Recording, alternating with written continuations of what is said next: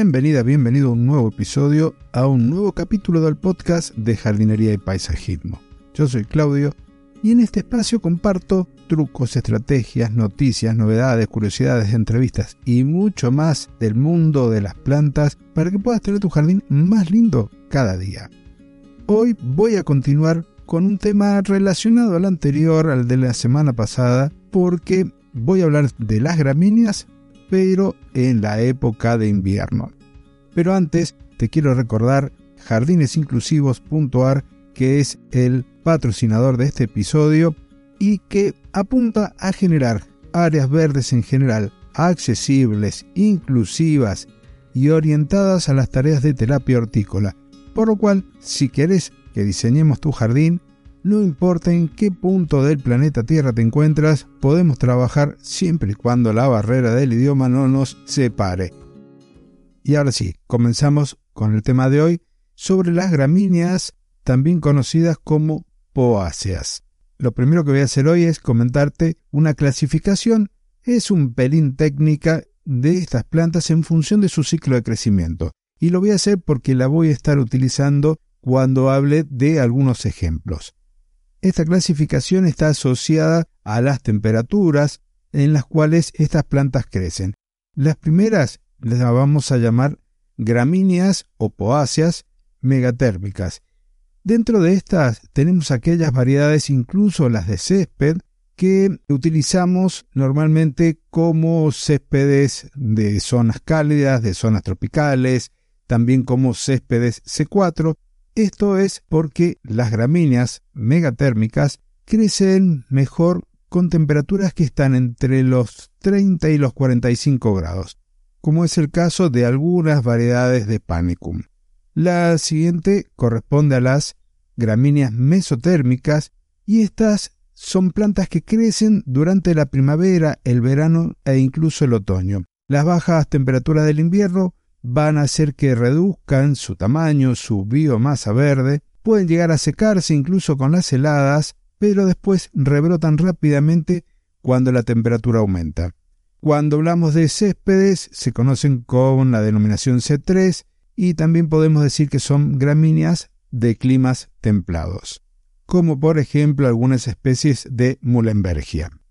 Y si hemos hablado de climas subtropicales, de climas templados, Ahora tenemos que ver aquellas que son de climas fríos. Se las conocen como gramíneas microtérmicas y estas requieren un promedio de temperatura anual que no sea superior a los 10 grados. La media del invierno puede estar rondando los 5 grados centígrados y una característica de estas plantas es que habitualmente entran en un receso vegetativo durante el verano, a la inversa de lo que hace, por ejemplo, una bermuda. Y ahora comencemos con algunos ejemplos para que las tengas presentes porque las plantas elegidas van a tener también un impacto visual en tu jardín durante los meses de baja temperatura, durante los meses de invierno. Y vamos con la primera. El Miscanthus sinensis, la variedad Gracilimus. Esta gramínea es megatérmica, puede tener una altura entre el metro cincuenta y el metro ochenta y el diámetro de la mata adulta es más o menos las mismas medidas, es tal vez una de las preferidas de muchos jardineros porque se lucen en todas las estaciones. Esta variedad va a formar unas hermosas matas compactas con forma de vaso cuando son jóvenes, pero después se vuelven redondeadas con el paso de los años. Tienen hojitas finas entre 0,5 y 0,7 centímetros de color verde oscura y en algunas encontramos una nervadura central blanca. Va a florecer a mediados de verano y permanecerá durante el invierno con tonos ocres. La debes cultivar a pleno sol, crece también a media sombra y se adapta a la mayoría de los suelos. Esta planta va a requerir de riegos de moderados a abundantes con lo cual no es tan recomendable en aquellas zonas donde ya se está padeciendo alguna crisis hídrica. Una vez que pasó el invierno, requiere de una poda bastante intensa para que pueda rebrotar y volver a surgir con todo su esplendor durante la primavera para completar todo su ciclo nuevamente. Otra gramínea megatérmica, pero que en este caso requiere muy poco riego, es el Panicum virgatum, del cual hay muchas variedades que se cultivan, que en líneas generales no suelen crecer más allá del metro, metro cincuenta de altura, forman matas medianas, rizomatosas, con cañas por ahí delgadas y hojas finas, pueden tener el color verde claro estas hojas y que se tornan a un color rojizo anaranjado en el otoño, otras a un marrón cobrizo. Estas plantas suelen tener un crecimiento moderado, se adaptan a todo tipo de suelos y también van a requerir una poda al finales del invierno a unos 10 centímetros del suelo. Lo ideal es asegurarte cuando hagas podas al finales del invierno de que no estés en una zona donde puedan haber heladas tardías muy intensas, por lo que pueden llegar a morirse las plantas. Si dejas estos 10 centímetros, estás teniendo un margen de seguridad para proteger el macollo o digamos de otra forma para proteger la planta. Y de las plantas para climas tropicales pasemos algunos ejemplos para climas fríos o gramíneas microtérmicas. El primer ejemplo que te voy a dar es la Poa iridifolia. Esta planta tiene una altura y un diámetro que ronda entre los 70 y los 80 centímetros. Posee hojas de textura media a gruesa porque llegan a tener un ancho de 1,2 1,4 centímetros. El color puede ser verde claro, tirando a glauco, según la variedad. La forma de las matas son habitualmente redondeadas, van a florecer a principio de primavera con unas panojas piramidales u oblongas. Estas plantas van a necesitar suelos bien drenados y las podés cultivar tanto a sol como a media sombra.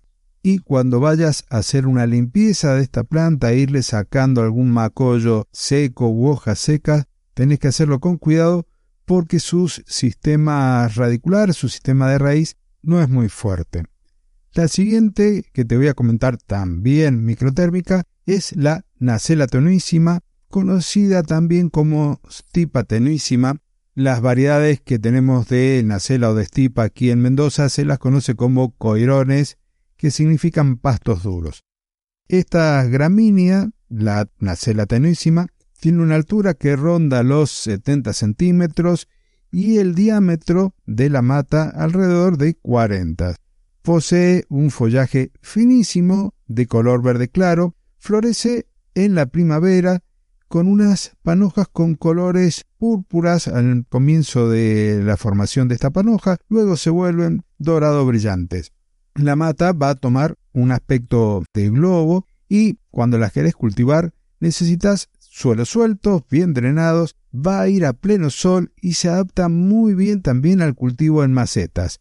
No requiere ni mucho riego ni tampoco mucho cuidado solamente el sacar aquellos macollos secos a mediados de verano.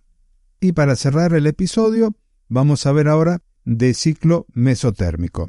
La Mullenbergia rigens, que tiene una altura que puede ir entre los 70 centímetros y el metro 20, un diámetro de alrededor también de 70 centímetros. Esta planta va a formar matas redondeadas, cespitosas, con hojas finas de color verde opaco, que van a permanecer verdes durante todo el año. Florecen en el verano con unas panojas muy delgadas de color crema y esas panojas luego van a quedar las varitas durante el invierno. Prefiere ser cultivada a pleno sol, es el lugar en el cual se adaptó, pero podría llegar a tolerar alguna sombra ligera. No requiere ni mucho riego ni un suelo de calidad. Tampoco va a necesitar mucha poda, por ahí hacer alguna limpieza de la mata, nada más. Y con esta planta terminamos por hoy. Quedan muchas gramíneas más para poder charlar, muchas megatérmicas sobre todo. Así que ya hay tema para otro episodio. Por lo pronto hemos terminado. Te recuerdo que la semana que viene es el último de el 2022 y viene con la participación de mi amigo Fernando Rivero. Nos encontramos entonces el próximo jueves en una nueva edición de este podcast que se llama Jardinería y Paisajismo. Hasta entonces y muchísimas gracias.